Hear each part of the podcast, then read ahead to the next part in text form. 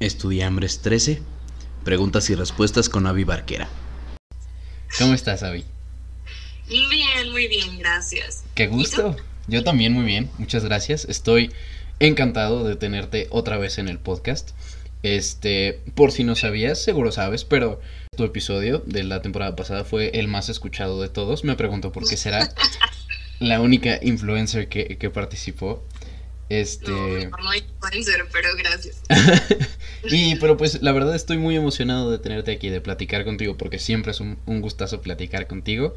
Y pues todas las, todas las preguntillas que nos mandaron por ahí, ¿no? Que, que vamos a platicar y que vamos a responder. Este, ¿cómo has estado? ¿Qué tal ha estado tu cuarentena? ¿Qué tal, qué tal te va? Pues, híjole, ahora sí que, está, o sea, iba a decir larga, pero creo que ha estado larga para todos, duda para todos. O sea, sí le puedo sacar cositas buenas. No había estado tanto tiempo en mi casa desde que entré a la carrera, entonces eso está cañón. Entonces sí regresé, dejé de ser foránea un año, entonces eso estuvo padre. Pero fuera de eso ya me urge salir, o sea, ya. Sí, no, no sé si te pasa, pero yo tengo muchos amiguitos que, que les encanta salir, ¿no? Y que, que, no han dejado de salir a pesar de la cuarentena y me come la envidia. Me muero por salir. Sí, no, estoy completamente de acuerdo.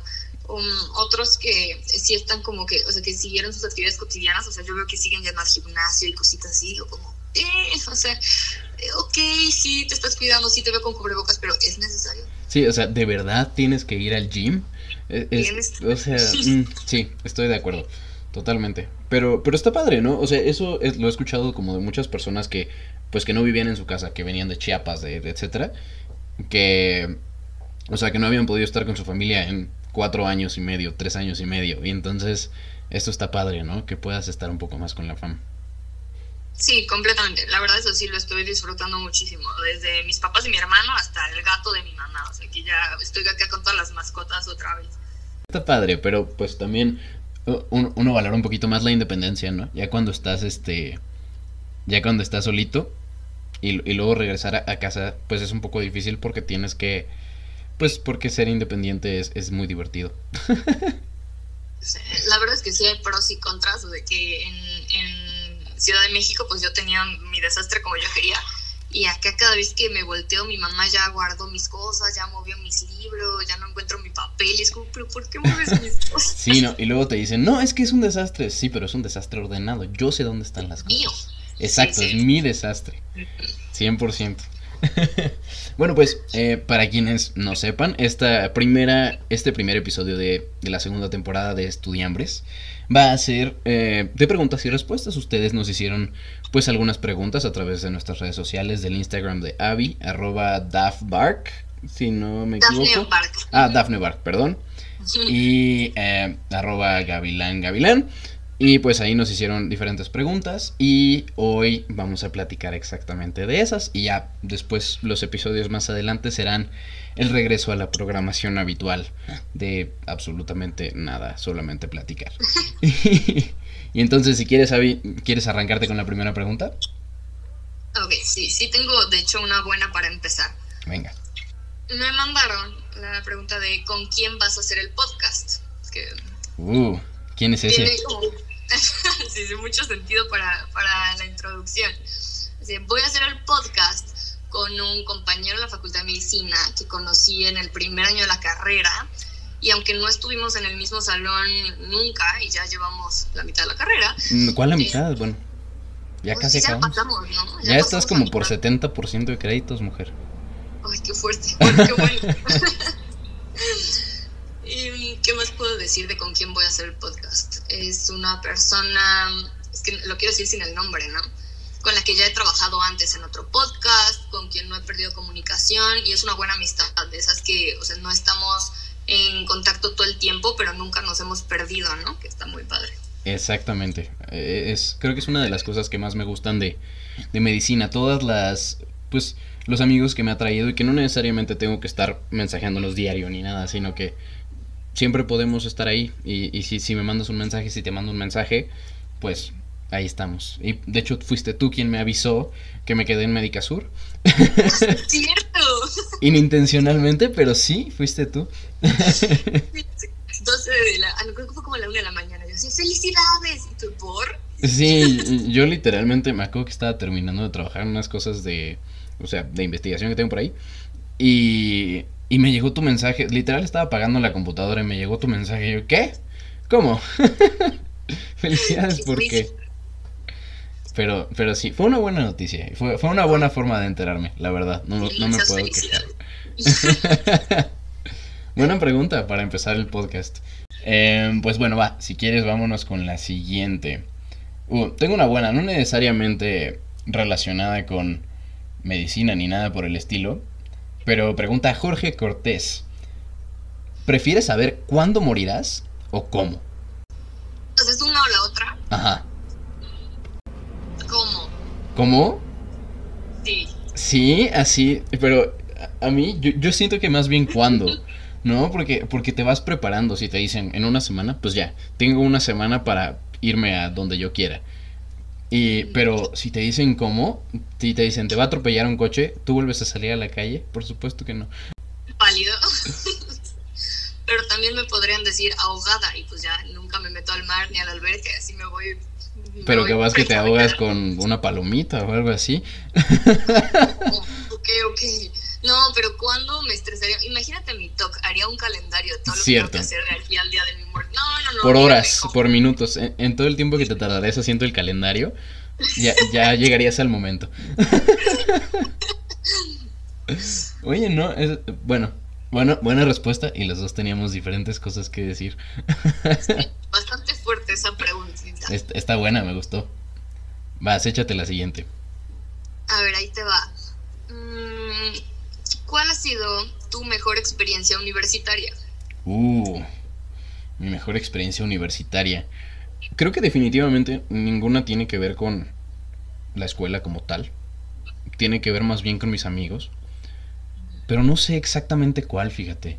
He tenido muchas, pero creo que así como la que viene mucho a mi mente fue cuando en tercer semestre nos fuimos a Guadalajara al Congreso de Cardio.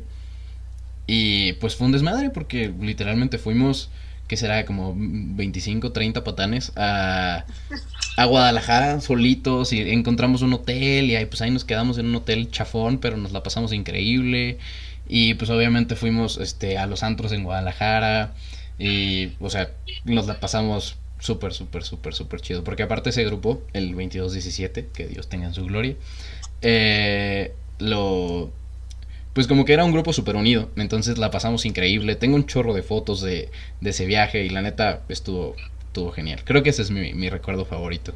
¿Y el tuyo? Ay, sí sonó buenísimo. y la verdad, yo así de, no, que yo quiero ir a ese congreso con ese grupo. Está buenísimo. Hubiera sido, la neta.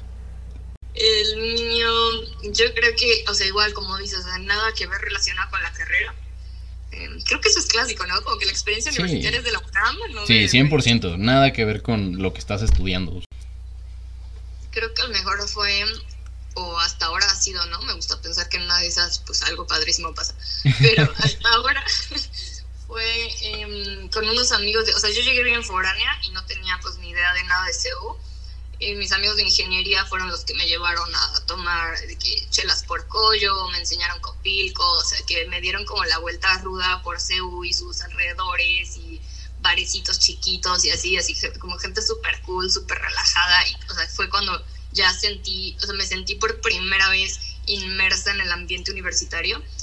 Yo era la única de medicina y había muchos de ingeniería y también teníamos ahí un par de amigos de derecho, entonces como que ya por fin pude conocer gente de las otras facultades y saber como que un poquito más de ellos, no sé, estuvo padrísimo, como que me sentí ya universitaria, no estudiante de medicina, sino como universitaria. Ah, eso, eso está padre. Eso es, un, eso es un buen recuerdo. Como aparte, e- es bien padre ese momento, ¿no? Es, eh, como ese feeling de, ya, estoy adentro. Sí, sí, sí, completamente. 100%. Y creo que es una de las cosas que hace mejor la UNAM en general. O sea, y no nada más la UNAM como institución, sino la gente. O sea, que te hacen sentir incluido desde el principio. O sea, siempre tú siempre perteneces. Y eso está bien chido. Sí, completamente de acuerdo. Ay, qué bonito, qué bonita pregunta. A ver, otra relacionada con medicina. Em, bueno, no necesariamente con medicina, pero lugares para ir a comer por CEU. Justo ahorita que hablabas de, de que conociste CEU. Tú primero, estoy pensando. Yo primero, a ver, hijo, creo que el primero que se me viene a la mente es eh, obviamente el pasillo de la Salmonela en Copilco, justo saliendo de la facultad de Odonto, que ahora ya es nuevo y mejorado. Está un poco fresa, pero de todas maneras encuentras ahí cosas muy buenas, es un poco carito. Um, ¿Qué otra cosa? Los famosísimos hot dogs de 5 pesos, que también están en camino al metro Copilco. Eh, y es un puestito en la calle, pero te venden un hot dog a 5 pesos, que la neta no puedo pensar nada mejor. La cafetería Diseño, que e, es, es la, creo que la cafetería, uno de los lugares más escondidos de CEU, que está como adentro, es que es como adentro de arquitectura, pero realmente no está dentro de arquitectura, está como atrás. está, es, es, ese lugar está muy chido. Mm, los tres poblanos nunca falla, está literalmente saliendo del metro de Copilco. Está bueno, bonito y barato. Y qué otra cosa así. Pues Ah, y obviamente ciencias. ¿Nunca has ido a ciencias? La verdad está preocupante porque todos los que dijiste solo he ido a los tres poblanos. No, ¿en serio? Avi, Avi, Avi, tenemos que aprovechar antes de que te vayas al internado, cuando se acabe la pandemia, vamos a ir a comer absolutamente a todos esos lugares. Porque todos valen la pena 100%. La verdad es que yo solo pondría, o sea, también soy una, soy cero piqui con la comida, entonces si encuentro un lugar, pues ya no, o sea, como que no, no tengo esa necesidad de irme a buscar otro. Entonces, si, si me la paso bien en un lugar, pues ya regreso ahí siempre. Y soy una clienta por cuenta. Sí, súper fácil. Sí, yo me acuerdo que tú eras fan de la cafetería de, de la FAC, que pues no es tan buena, pero...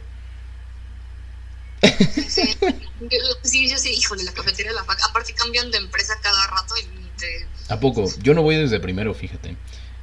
que iba contigo, precisamente. No, sí la intentan cambiar porque pues sí, no, no, ha sido, no han encontrado una que sea como... Una que digas, uff. Sí, no, exacto. De CEU solo podría recalcar, o sea, sí tengo un, o sea, un antojo o que extraño muy particularmente los tacos de canasta de Odonto. Uh, los tacos de canasta de Odonto son grandes, grandes tacos de canasta. 100%. Y hay un lugarcito hermoso, pero no sé cómo se llama, pero es un lugarcito justo en la esquina de Filosofía y Letras y Cerro del Agua, al que ese era como mi base, o sea, iba a comer con mis amigas, cuando mi novio iba por mí a CEU, ahí lo invitaba a comer, cuando iba a ver alguna alumna, ahí las, o sea, como que esa, ese era mi lugar frecuente y estoy pensando que ni siquiera me sé su nombre, pero siempre regresé ahí, ni le busqué más. Suena buenísimo, ahí también me vas a tener que llevar. Está lindo, sí, ah, claro que sí. Y, sabes cuál, obviamente, la cafetería de arquitectura, que de por sí es ah, famosa porque es buenísima, porque sí, es buenísima. Y si quieres como la, la opción con menos gente, la de veterinaria es exactamente la misma cadena, pero en veterinaria. Entonces también está esa buena opción. Sí, SEO es, es un mundo y, seguro que con todo lo que dijimos no es ni una octava parte de todo lo que hay así delicioso para comer. Completa. Y también como, o sea, no sé, Dani, Dani Serral de Ivy me han llevado a muchísimos lugares buenos, pero así de, o sea, de que ni me acuerdo el nombre, pero sí he ido a un buen de lugarcitos por ahí. Exacto. 10 de 10. Échate la siguiente si quieres. Ok, te va. Va. ¿Qué es lo que más te da miedo de la carrera de medicina? Esa está, esa está intensa. Creo. no sé, fíjate, porque la verdad es que así como miedo, miedo, creo que nunca me ha dado. Pero como tal vez aprensión, eh, siempre son siempre son las calificaciones, pero es que yo soy terrible para para todas esas cosas y pues sobre todo la facultad es muy competitiva porque literalmente te ranquean. Desde que sales de segundo te, te ranquean y tú escoges a las 11 y tú escoges a las once y media y tú escoges a las 12 y, y luego al final en el internado literalmente te dan tu lugar en la generación. Entonces obviamente esa tensión de qué lugar voy a hacer, qué lugar va a ser esta persona, qué lugar va a ser esta otra. Tal vez eso, pero miedo como tal creo que creo que nada. ¿A ti? Completamente de acuerdo contigo. O sea, la realidad es que si me hubieras preguntado en, primero o en segundo, te habría dicho reprobar, ¿no? Como calificaciones. O sea, como que ah, ya a partir de los ciclos clínicos, que creo que ya, ya, ya te conoces, ya conoces la carrera, ya tienes las bases, ya es muy difícil que repruebes, porque pues ya, ya pasaste los filtros duros, tu base está sólida. Entonces, como que ese miedo se me ha ido degradando poco a poco. Pero en primero yo creo que lo tenía altísimo, en segundo también como alto pesado, en tercerito empezó a bajar, ahorita como que, o sea, sí me preocupan las calificaciones, pero ya no existe el miedo a reprobar, o sea, sé que ya no voy a reprobar nada, solo que sí me tiene que ir como que bien en las calificaciones. Y, y pues creo que, o sea, que quieres que a todo mundo le vaya bien, pero yo sí sentí las calificaciones de este año en mi generación infladísimas, infladísimas. Eh, se dividió en tres días y una de mis mejores amigas tenía 9-2 y escogió el segundo día. Otras de mis mejores amigas que tenían 8-8, que a mí no me parece un mal promedio, pero escogió casi al final. Es como, no, pues si 8-8 escogió casi al final, pues ¿dónde estamos? no? Sí. siento que ya no es tener bueno o mal promedio, porque como dices, te van a rankear. Entonces, pues tal vez tienes 9-1, pero eres el, no sé, 700, no lo sé. Exacto. Eso está rudísimo. Eso, está muy feo, estoy de acuerdo. Es, es, es, es de lo más gacho de la facultad, pero, pero en general no tienes nada de, de lo que tener miedo. Este, es, la verdad es que medicina está bien chida. Sí, es súper, súper difícil, pero es muy padre. Y, y simple, tenerle miedo es un obstáculo y, y, el miedo sale de ti. Entonces, solo piensa como en las cosas positivas y, y, trata de mejorar o ver cómo puedes mejorar las cosas negativas. Y eso es como, es como lo, pues lo básico para que, para que te sientas mejor, creo yo. Y como que lo tienes que ver como un reto, no como un miedo. Exacto. cumplir tu objetivo y ya el miedo no pasó nada. Exactamente. Ese está bueno. ¿Quién más? Pregunta Susi Ávila. ¿Cuál es tu recuerdo favorito del año? ¿De este año? Del año. Eso dice. tú primero, tú primero. Yo, es que la verdad es que no puedo pensar en ninguno específicamente bueno. Puedo pensar en algunos antes de la cuarentena, tal vez. Este. Antes de, antes de que empezara todo este asunto, por enero, vinieron los, este, el hermano de mi novia con su novia, una chava súper linda, saludos Cami, y de Estados Unidos, porque ellos viven allá, y pues, y vinieron y nos fuimos todos nosotros a Guadalajara, y estuvo súper, súper padre ese viaje, fue un viajecito así como de tres días, porque iban como una reunión de, de adultos, y digo de adultos, de amigos y de, de amigos muy viejitos, porque ellos son de allá de Guadalajara, y estuvo bien padre, como que me sentí muy integrado y muy y muy tranquilo, estuvo padre. Pero si ese es el mejor, la neta es que habla muy mal de este año. Yo no sé qué decir, o sea, supongo que sí tengo recuerdos, pero, pero son, todos son virtuales, pues no estuve en ningún, en ninguno de estos recuerdos como... bueno, pero algo padre habrá pasado, ¿no? Creo que mi primer colaboración fuerte con Think and Write es algo que pues, no se me va a olvidar y, y sí marcó de que o sea, me di cuenta de lo mucho que podía crecer mi cuenta y de que, o sea, siempre sentí que mi cuenta estaba como que muy chiquita para esto, muy chiquita para aquello. Y luego me di cuenta como no, o sea, si te lanzas y lo organizas bien, pues no importa el número de seguidores, solo pues que trabajes como que súper fuerte.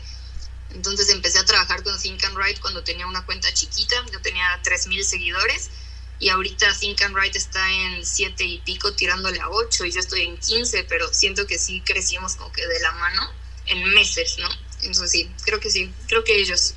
Está padrísimo eso. Ay, wow, qué bonito. Un, un shout out a Think and Write. No es como que yo sea más popular que ellos, ¿verdad? Pero un shout out muy grande a Think and Write. Porque la neta sí está muy padre. O sea, todas sus cosas están muy, muy chidas. Y la neta está bien padre que las puedan promocionar contigo. Un buen negocio local. ¿Qué otra pregunta tengo por acá? Mm, ah, bueno, Marco Rubio pregunta. ¿Qué esperas del internado? Y pues obviamente para ti tú no vas al internado, pero la podemos modificar. ¿Qué esperas del año que viene? ¿Qué esperas de cuarto? no, no, es que sigo muy adentrada en la pandemia, o sea, no le exijo mucho a cuarto. Con que yo pueda entrar a un par de cirugías, rotar en un par de materias, porque sé que no voy a rotar en todas, pero con que tenga algún poquito de experiencia clínica ya, o sea, voy a estar bien. Eso sí, eso es ganancia. sí, sí, voy tranquila a cuarto. Bueno, eso está súper. ¿Qué, ¿Qué materias son las que más te llaman?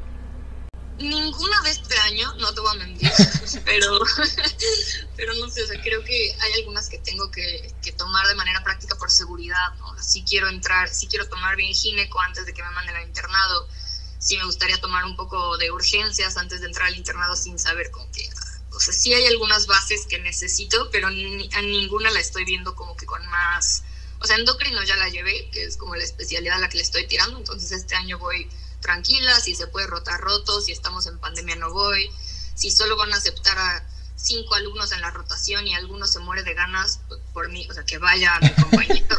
no tengo, no tengo problemas. Está perfecto. No, está padre, porque luego muchos no tenemos como la visión clara de lo que queremos y de lo que nos gusta, ¿no? O sea, yo la verdad es que entré a cuarto como de, pues a ver qué tal, porque me llaman mucho la atención gínico, me llama la atención este de pediatría, me llama la atención creo que ya ninguna otra, pero ah, reuma, pero o sea, pero no sabía así como, bueno, esta me interesa, esta me interesa más, esta me interesa menos y así. Y está padre que tú ya sepas exactamente qué es lo que quieres. Siempre ha, siempre ha sido así. ¿Y yo qué espero del internado? Pues, uh, no sé, la verdad, yo me gustaría recuperar todo lo que, todo el terreno que perdí este año, porque la verdad es que no nada más perdí en la práctica, también perdí en la, en la teoría, porque definitivamente no estudié lo mismo, no, no practiqué lo mismo, obviamente. Y entonces me gustaría que, o sea, tener la oportunidad de, de, de volver a, de tomar bien gineco, de tomar bien todo lo que tiene que ver con medicina familiar, de aprender más de medicina interna, de aprender bien cirugía, porque aprendí muy mal cirugía. Eh, creo, que, creo que eso es como lo que más me interesa del internado, volver a, volver a tomar el, el camino. Bueno, el internado es el momento de hacer eso. Literalmente, no, no hay de otra. Si quieres, échatela desde arriba. Sí, la pregunta es, ¿cuál ha sido el aprendizaje más grande que has tenido como estudiante? Wow. Um, e, es, está densa, está buena. Porque, porque creo que sí lo tengo bastante claro. Eh, definitivamente, de nuevo, no tiene que ver con la escuela. Pero, este. Algo que me pasó mucho es que cambié muy drásticamente de los primeros años a los últimos porque pues al principio yo me fijaba mucho como en cómo le iba una persona en la escuela y qué tan bueno era o qué tanto se dedicaba a la escuela para, para poner el valor de la persona. Y la verdad es que eso no nada más me quitó amistades, sino que también me quitó oportunidades y me quitó amigos. Y entonces, la, o sea, la, creo que lo más importante que he aprendido en, en la carrera es a valorar a las personas por todo lo que son, no nada más por cómo les va y hacer, hacer relajado y hacer tranquilo y que no te importe todo lo que la persona hace, sino más bien lo que la persona es. Y creo que eso es lo más importante que tenemos que aprender todos en la vida. y en medicina más todavía, porque tenemos que ser muy empáticos. Y, ser empático con tus compañeros, con tus amigos, con tu familia, creo que es lo más importante que, que hay que aprender. Mm, súper bonito. ¿Y tú? La verdad es que, pues, le agrego a esa respuesta, pero no es diferente. de que una coma y con, o sea, agregando a esa respuesta, yo diría que como estudiante me lo enseñó Instagram más que nada. Y es esa parte que a veces crees que un buen estudiante o un buen compañero nada más te pasa la tarea o te deja copiar o algo así, ¿no? Pero sí me ha dejado Instagram que te tienes que ayudar, o sea, que ser un buen estudiante en la carrera es echarte la mano entre todos, es no es solo como que escuchar al compañero, pero sí es o sea, intentar apoyarlo en, lo que se le dificulte. Y en medicina está cañón, porque pues sí somos muy competitivos, sí somos, sí estamos muy llenos de cosas, entonces a veces no tengo ni tiempo de escuchar tu problema, ¿no? Que tengo un buen de tarea, entonces lo tienes que resolver de otra manera, entonces como que en, esa competitividad a veces no estamos ahí uno para el otro y está cañón. O sea, la cantidad de personas que, que, yo siento que llegan a mi Instagram porque solo quieren hablar con alguien de que les fue mal en el examen, o quieren hablar con alguien de que están estresados por una cosa, o quieren hablar con alguien porque van a recursar y, tienen que recurrir a un desconocido en Instagram. Si digo, no, bueno, o sea, les pongo mi nombre y todos somos compañeros, pero está cañón que no te sientas en confianza con tus compañeros del salón o que gente de tu prepa no entienda el problema, que también es clásico, ¿no? Que piensas que entender por qué estás pasando. Imposible, le daría como que, no sé, ser, ser un, más que ser un mejor estudiante, como ser un mejor compañero. Ese, esa fue una buena pregunta, la neta. Me toca a mí, ¿verdad? Me toca a mí. Este... Mm, a ver, ¿qué otra? ¿Qué otra tenemos? Este... Mm, una, una buena. Eh, Carlos Telles pregunta, ¿Cuál ha sido hasta ahora el momento más feliz de tu vida? Wow, empezando. este. Tengo muy claro un día en el que estaba en Canadá, en Victoria, en la playa, con mis amigos. Nos estamos ya como despidiendo porque se estaba acabando nuestro año de intercambio y ya y sabíamos que iba a estar imposible pues volvernos a juntar todos al mismo tiempo, ¿no? Tal vez si vas a alguna en alguna parte pues puedes ver a uno o a dos, pero juntar en un mismo momento a gente que viene de México, Brasil, Alemania, Canadá iba a estar como que imposible, entonces como que sí, sí nos dio un bajón de puede ser que este sea la última vez que estemos todos juntos en el mismo lugar, pero dentro de ese bajón también fue uno de los días que, o sea, yo dije como, no, no nunca he estado tan feliz jamás, ese día estuvo increíble, vivo, vivo traumada con ese día. Padrísimo. La verdad es que hay, hay pocos días de los que nos acordamos tanto. la verdad es que yo, yo no tengo una respuesta que pueda igualar tu, eh, tu momento, pero pues vamos, vamos a intentarlo. Em, creo que el momento más feliz de mi vida, no necesariamente, bueno, no, sí fue un momento. Fue una vez, eh, Carlitos Telles, tú te acordarás, tú estabas ahí. Eh, fue en la cena de Navidad de 2017, me parece que fue el año. Eh, era como cena de Navidad con los amigos de la fac y así. Y pues ya cenamos a gusto. Y ese día la doctora que nos da farma, Claudia, un gran abrazo a Claudia, llegó con, o sea, llegó con un 12 de chelas así a mi casa, me acuerdo perfecto. Y pues después estábamos todos arriba, estábamos este, cheleando, estábamos tomando muy a gusto. Y en eso, o sea, no sé por qué, pues ya estábamos medio borrachos, se nos ocurrió agarrar a un compañero que está muy, muy chaparrito y lo empezamos a aventar. Estábamos en la azotea y, o sea, realmente no, no hubo ningún motivo tras eso. Pero, eh, pero creo que ahí, o sea, creo que ahí fue, o sea, cuando fui más feliz en mucho, mucho, mucho tiempo. Y de eso me acuerdo cuando, cuando pienso en felicidad. Solo fue ratitos estúpidos que haces con tus amigos. Está increíble, sí, la verdad, sí. Mm, ah, creo que vas tú. Ahora sí, ya vas tú. Ah, voy yo. Ok, ok. Em, nos preguntan, ¿en qué momento quisieras revivir? ¿En qué momento quisieras revivir? ¿Como de la historia o de...? Sí, yo, la verdad yo lo leí, o sea, pensé como hasta en el futuro, ¿no? ah. No, no, tengo, no tengo... ¿En qué momento quisieras revivir tu Babi entonces? Yo, que está muy extraño un momento para revivir, pero es que supe mi respuesta en cuanto leí la pregunta.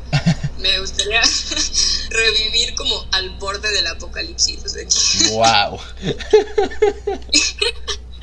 o sea, quiero saber cómo va a acabar, quiero saber si fue calentamiento global, si fueron zombies, si fueron aliens, o sea, no, me quiero como que, o sea, ya sé que no me va a tocar y pues supongo que qué bueno, pero me gustaría saber dónde, dónde acaba y por qué fue, por, por qué, o sea, me encanta el sci-fi, ¿no? Espero que sean aliens, la verdad. Uh, buenísimo. Sí está bueno.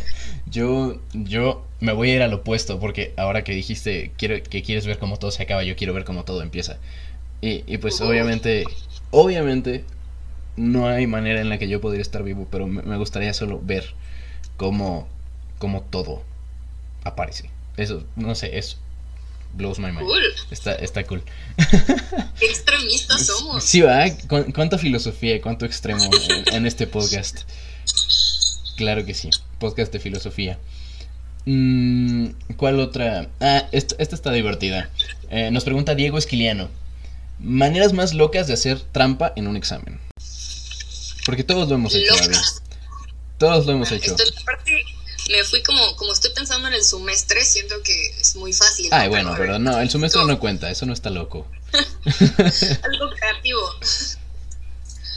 ¿O cuál es la, la peor forma en la que tú has hecho trampa? Porque todos hemos hecho trampa, obviamente. La verdad es que yo soy súper súper aburrida para eso. O sea, te podré hacer trampa tal vez como en mis apuntes y en mi papel y, y, o sea, sin duda un par de veces como sacar el celular, pero también soy bien ridícula para eso. O sea, soy de las que se pone súper roja, de que la ves sudar frío. Entonces es muy fácil saber si yo estoy haciendo trampa y que se me ve. O sea, yo siento que todo el mundo se está dando cuenta que hiperventilando, así claro. sacando mi celular en la hiperventilación. Sí, sí, es muy tú. Pero sí, creo que soy súper estándar para eso. Celular y acordeones de papelitos, la verdad. súper tranquilo. No, yo igual, o sea, la verdad es que nunca he ideado una forma súper loca de hacer trampa, pero me acuerdo mucho. En cuarto de prepa yo tenía una maestra de orientación educativa. Un saludo a Miss Claudia. Este, pero esa maestra nos preguntaba las, o sea, como los años y los nombres de las prepas de la UNAM, o sea, los años en los que se habían fundado y los nombres, así. Escuela Nacional Preparatoria número 4, Gabino Barreda, no sé, ni siquiera me los aprendí, pero tan no me los aprendí que los escribí en un papelito para acordarme, ¿no? Y cuando los y cuando nos los preguntó porque literalmente era una tabla vacía y en la que teníamos que poner prepa, nombre y año de fundación. Sí, malita. Y pues yo obviamente saqué mi papelito y lógicamente me cacharon porque no era, o sea, era, un papel como del tamaño de, de media hoja de cuaderno. Obviamente se dio cuenta. y me quitó el examen y me reprobó. Y, y, ya, esa fue una de las dos veces que reprobé orientación educativa con esa maestra. Claro que sí. sí, yo no era un estudiante modelo entrando a la carrera. Definitivamente no. De hecho, muchos me dijeron, esa, esa maestra incluida me dijeron como, no, yo no creo que tú estés hecho para medicina. Ay, qué A ver, ¿cómo, ¿cómo, de que no? Y mira aquí ¿Qué les pasa? sí está bueno, sí está bueno. Te toca. A ver. Ok, Siguiente pregunta.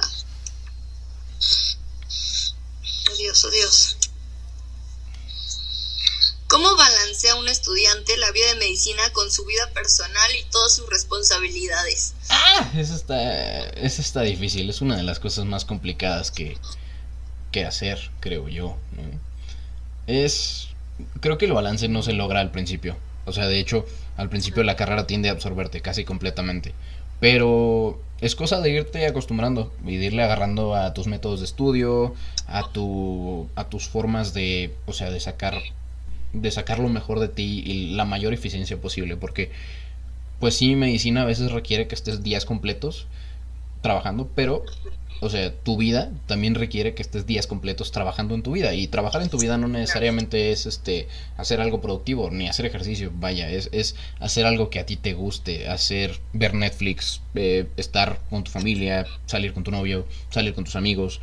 O sea, poquito a poquito vas encontrando ese balance, porque pues definitivamente no es fácil, pero poquito a poquito tienes que irte organizando y tienes que ver, ok, esto lo puedo hacer en una semana, esto lo puedo hacer en dos días, esto lo puedo hacer en una hora y entonces ya vas viendo y vas cuadrando cosas.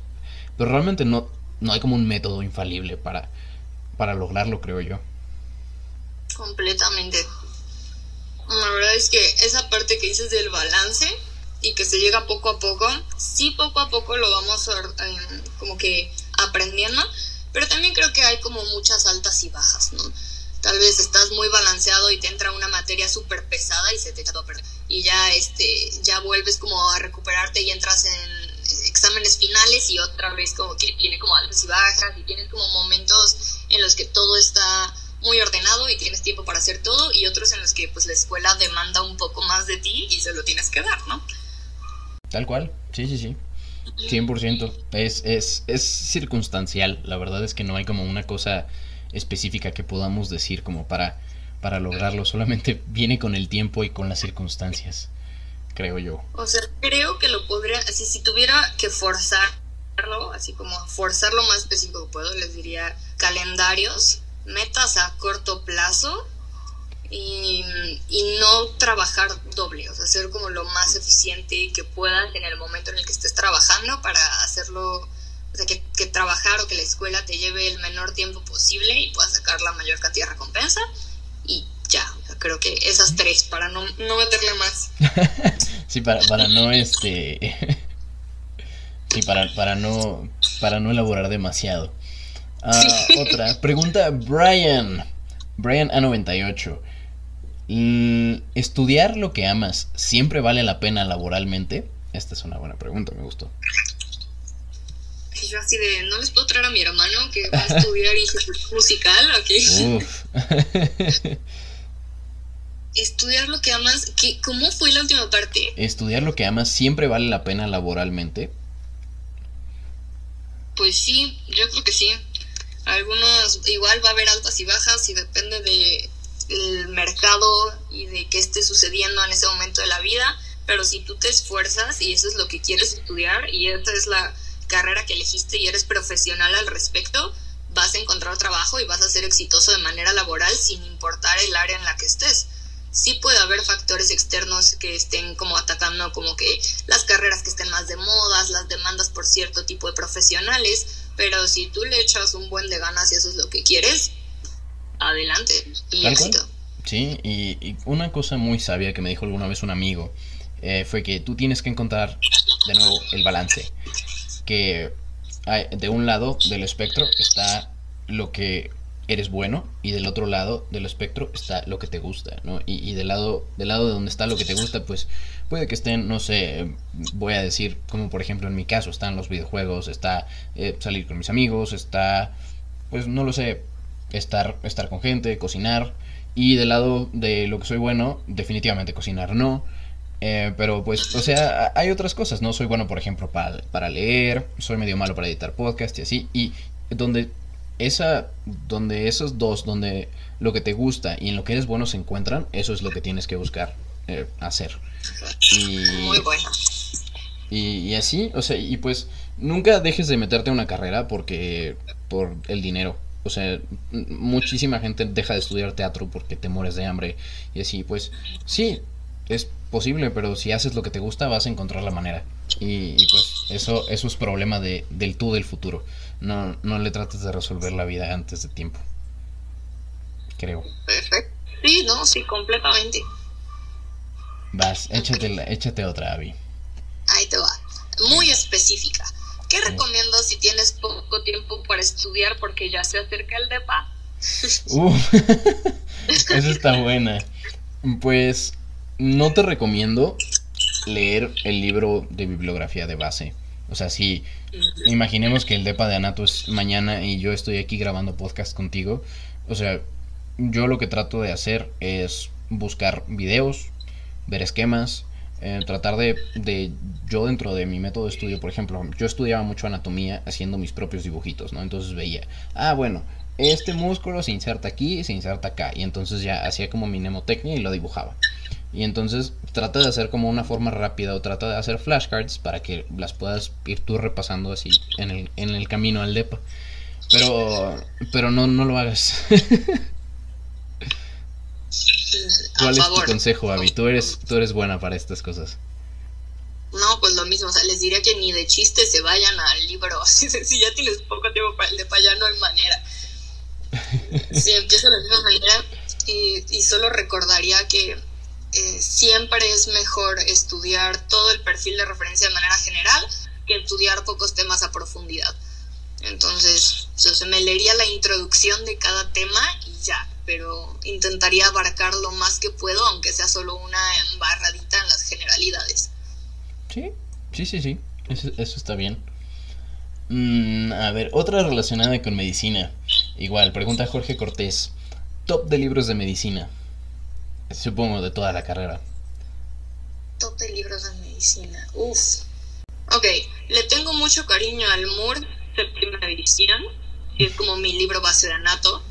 Le tengo mucho cariño al Guzmán chiquito al manual. Me gustó tanto que después me fui a comprar el grande, el de las bases, porque sentí que si el chiquito me había gustado, el grande iba a estar pues buenazo. Eso me encantó. todo tercerito, no, no, tercerito, bueno, sí, la realidad es que tercerito usé muy pocos libros, no lo voy a negar, pero sí usé mucho el port de Fisiopato, o sea, sí le agarré cariño a ese libro. En tercero te le agarré mucho cariño al Robbins, aunque no me gustó, o sea, no, nunca me gustó esto, no pensé que me fuera a gustar patología, pero me gustó muchísimo el libro, o sea, como que muy amigable, muy fácil de leer. También mi doctora era muy buena. Y les, les, tengo también cariño a los Harrisons, que espero seguir usando todavía un muy, muy buen rato. Nunca los vas a dejar de usar. Sí, ¿verdad?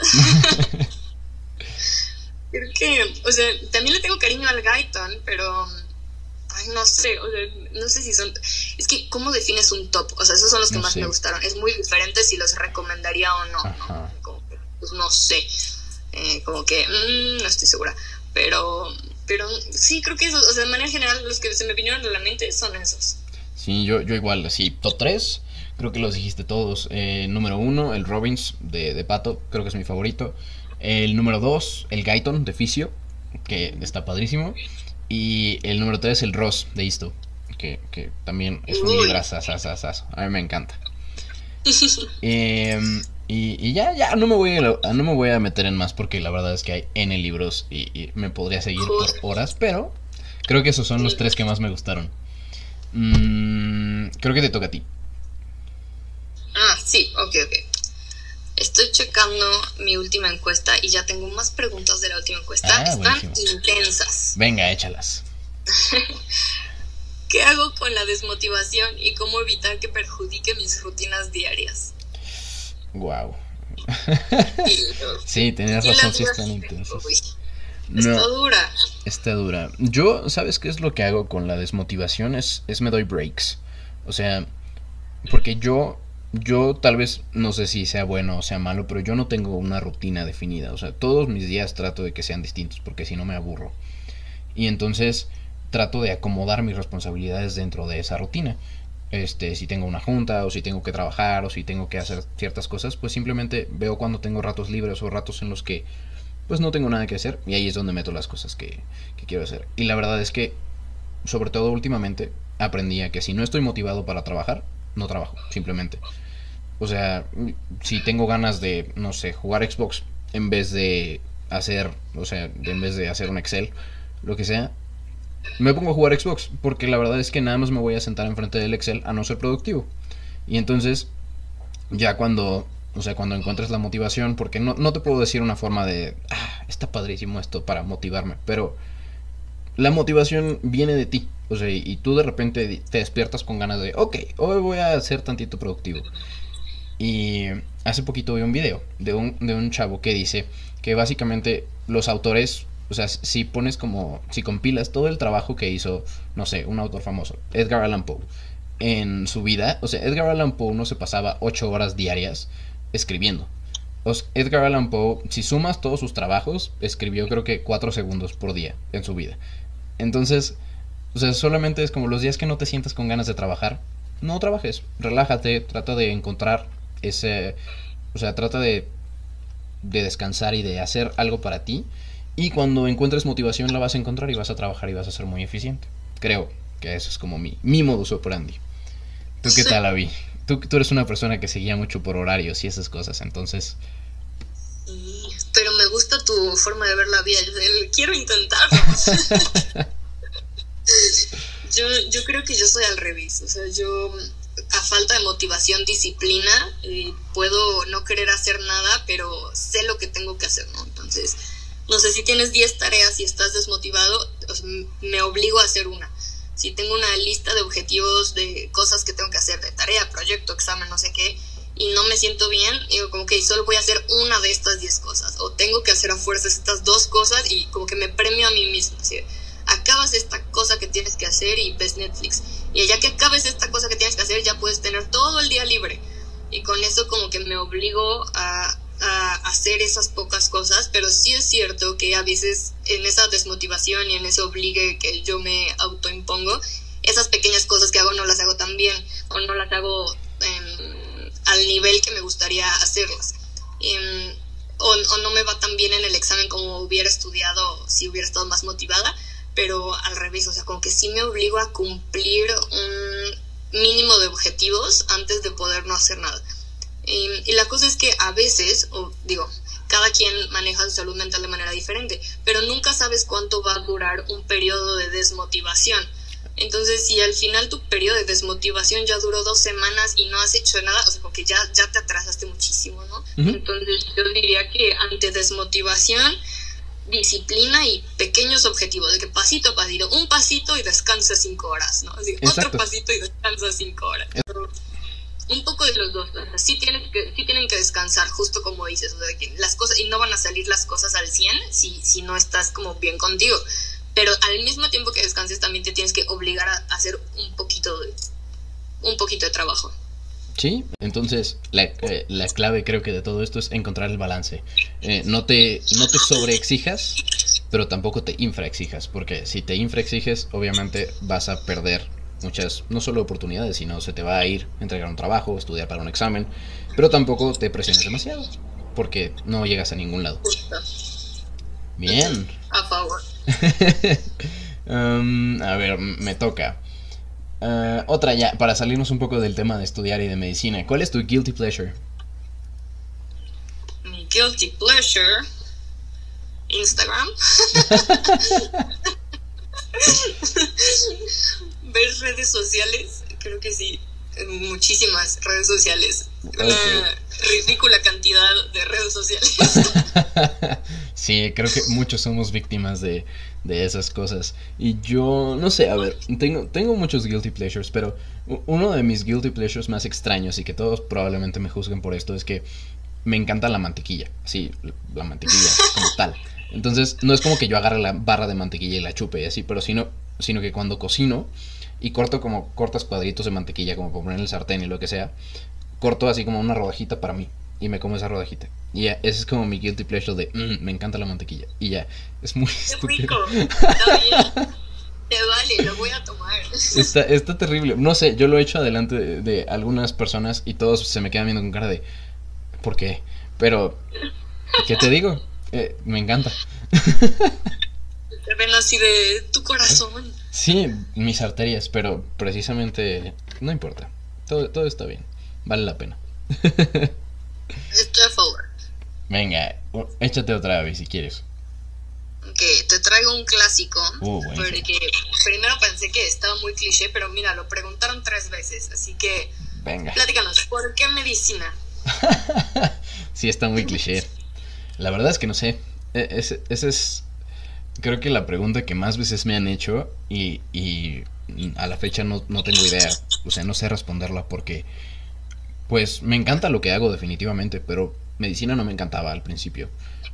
Mm, realmente yo terminé escogiendo medicina porque en sexto de prepa estuve en un curso como de reanimación y de primeros auxilios y me gustó mucho, me fue muy bien y aparte como que tenía amigos que me echaron mucho la mano como para, o sea, para agarrarle bien la onda y así. Y de ahí dije, sí, voy a estudiar medicina, ya no importa. Pero en realidad yo nunca me decidí como tal, o sea, cuando entré fue como, bueno, pues ya me quedé, me quedé con carrera porque yo no tenía universidad para ninguna otra cosa en el año. Entonces era literalmente medicina en la UNAM o absolutamente nada. Y me quedé. Y luego me quise salir cuatro veces o cinco. Y nunca me salí. Y aquí estoy. Y me encanta. Eh, no puedo, no hay una historia. Soy terrible ejemplo en este, en estas, en este aspecto. Soy muy suertudo, la verdad. Oye, yo no sabía que te habías querido salir. Digo, creo que todos nos hemos querido salir, aunque sea una vez. Es parte pero de. no pensé que tantas. Es parte de. Entras en crisis y ya. Quieres dejar todo, tirar todo por la borda. A favor, sí. sí ¿Y tú? Mm, creo que, o sea, tampoco tengo una historia ni una experiencia como que me haya marcado. O sea, mi papá es médico y pues siempre pues crecí con, con, esa imagen, mi tía también, mis abuelos también, mis otros abuelos son ingenieros químicos, o sea, siempre fue hacia ciencias, que no sé, por ahí andaba. Y no sé, siempre, igual, o sea, que siento que siempre supe, o sea, nunca tuve una opción B. O sea, en ningún momento me senté a decidir medicina u otra cosa. Me, me senté a debatir mucho tiempo acerca de la universidad, ahí sí apliqué a la UAM, a la UP, a la Salle, a la UNAM, eh, varias veces y este, me aceptaban y yo les decía como, no, yo no quiero entrar en la universidad. Y luego regresaba así como, no, mejor sí quiero, o sea, que me tardé en la universidad, o sea, bastante complejo, pero nunca en la carrera, la carrera pues sabía que esa iba a ser y, y ya. Y como dices, o sea, al principio no me gustaba medicina, eso es un hecho, no, no entra, o sea, creo que esto nos aplica a los dos, ¿no? O sea, como que no entramos a medicina así de quiero ser cirujano cardiotorácico, oncólogo, pediatra. no, para nada. como que muy tranquilas, o sea, como que sí, sí es médico, pero no me, o sea, no, no con esa idea de la medicina de Grey's Anatomy. Sí, exacto. Todo el mundo que entra como yo quiero ser otorrino plástico cardiotorácico, oncólogo, neurólogo, y, pues no. Neurocirujano está súper de moda, todo el mundo. Ajá, todo el mundo quiere ser neurocirujano, pues es que la neta es que si todos estuviéramos tan guapos como Derek Shepard, obviamente seríamos Este, esa, esa es old but gold, digamos, digámoslo así. Mm, ¿Qué otra? A ver, ¿qué otra buena? Ah, ah esta está buena porque tú, pues, tú eres foránea. Entonces, ¿qué diferencia la vida independiente de la vida foránea? ¿Independiente de foránea? Ajá. O sea, supongo que independiente siendo como que tú te mantienes y que tú ganas tu lana y que tú tienes tus cosas. Pues foráneo. Es que soy un foráneo muy fake. O sea, soy un foráneo. soy foránea que la realidad es que vive a dos horas de su casa a casa, ¿no? Que la realidad es que a veces esa distancia es la que hace la gente de su casa a la facultad. Yo la hago de mi depa a mi casa. Y también soy foránea fake en el aspecto de que en la Ciudad de México tengo a, mis abuelos y familiares. Entonces la realidad es que no, no me la vivo sola en mi departamento. O sea, creo que prepandemia eh, comía con mis abuelos diario. Entonces, pues diario estaba en esa casa, luego dormía en el DEPA, todos los fines de semana venía a Cuernavaca, entonces como que sí, o sea, sí independiente, pero no tan independiente, sí foránea, pero muy cerquita. Yo siento súper intenso a las personas que dicen, como no, es que me estoy preparando el puente porque sí soy foránea, pero tengo que ir a Monterrey o así como, o sea, trayectos más largos, o me tengo que ir a Querétaro. La realidad es que yo podría de Ciudad de México ir, a, ir y venir a Cuernavaca, ¿no? Entonces, como que sí foránea, pero muy cerquita, no me afecta tanto, pero sí es lo mejor de dos mundos. Sí soy, cuando, soy, cuando estoy cansada o quiero espacio o estoy en exámenes, me aíslo en mi departamento, nadie me molesta cuando estoy en plan familiar me la vivo con mis abuelos, cuando estoy ocupada el fin de semana me encierro en el DEPA, si no tengo cosas que hacer el fin de semana vengo a Morelos, como que la campechaneo. Ah, súper bien, o sea, como que tú, eres, como dices, foránea fake, vives un poquito de todo, eso está padre.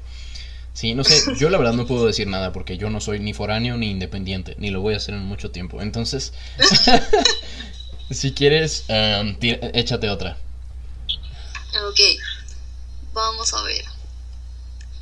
Es que las mías están bien duras. O sea, esto dice, ¿cómo puedo mejorar mi rendimiento académico? Y pues ni, la pregunta más amplia, ni por dónde. Sí, no. no. No sé si te puedo ayudar yo, porque aparte yo tengo hábitos de estudio muy malos, entonces... No. Creo que yo le diría, o sea, identifica la debilidad, o sea, mejorar tu rendimiento académico antes de mejorarlo tienes que ver como por dónde está fallando y de, ahí partir, ¿no? Si te falla entregar tareas, ok, mejores métodos. Si te fallan los exámenes, Active Recall. Si te falla, ¿qué está fallando el rendimiento académico? Y luego ya vemos cómo mejorarlo, pero súper amplia. Yo, igual y tal vez un consejo que te podría dar es que te guste.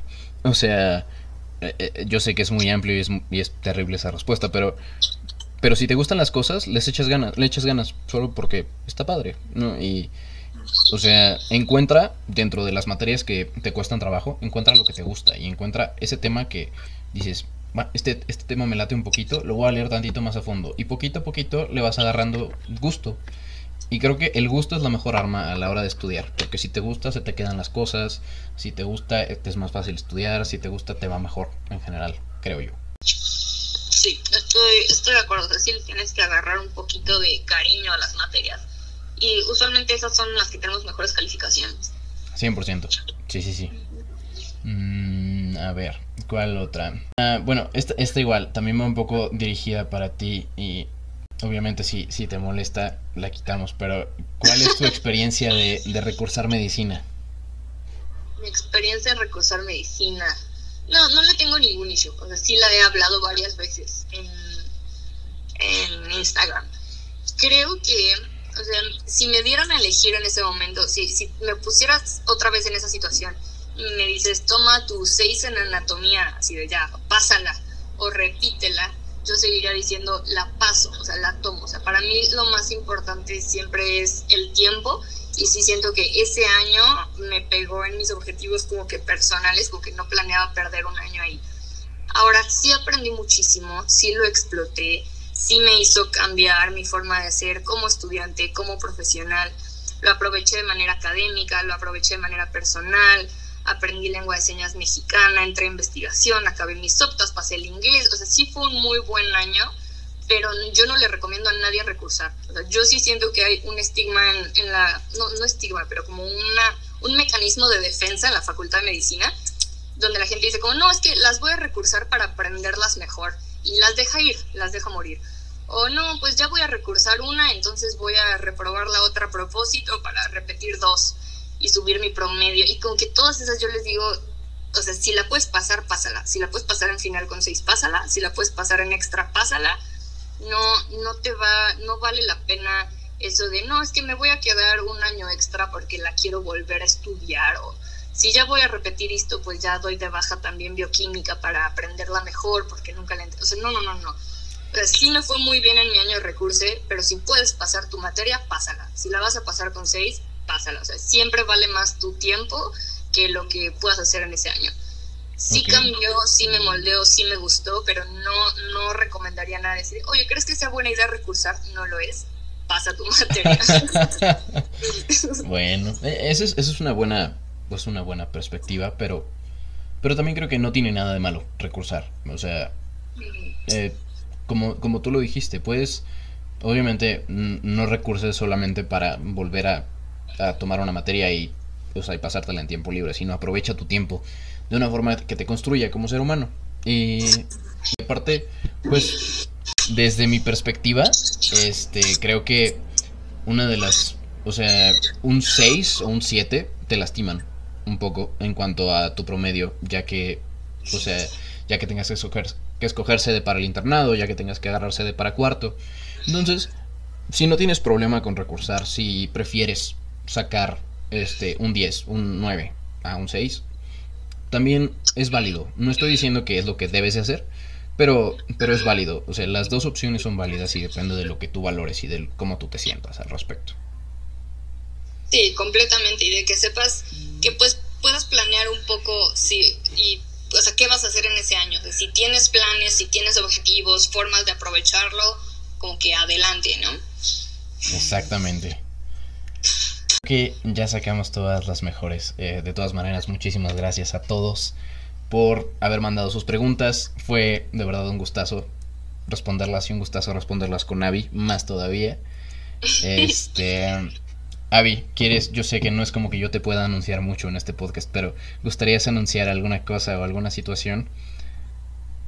Eh, no, no tengo, no tengo planes de anunciar nada en este momento, pero muchas gracias a, a, todos por escucharnos, a Estudiambres por, por tener otro capítulo conmigo, me encanta estar aquí y pues esperemos pues tener otro después, ¿no? Vamos, seguimos avanzando, seguimos cambiando y a ver qué nos prepara el siguiente podcast. Exactamente, e eventualmente eventualmente haremos otro porque definitivamente todo, todo está cambiando y es padre y es padre regresar a, a donde estábamos antes. Y pues nada, nada más. Muchísimas gracias Avi por estar aquí. Eh, de todas maneras, chequen a Avi en su página de Instagram, que está en la descripción, de, y de Twitter también, que está en la descripción del podcast. Y pues ya saben, a nosotros nos pueden seguir en Twitter. Bueno, a nosotros, a mí me pueden seguir en Twitter en arroba estudiamberpod. Y, y pues nada, muchísimas gracias por escuchar. Nos vemos. Se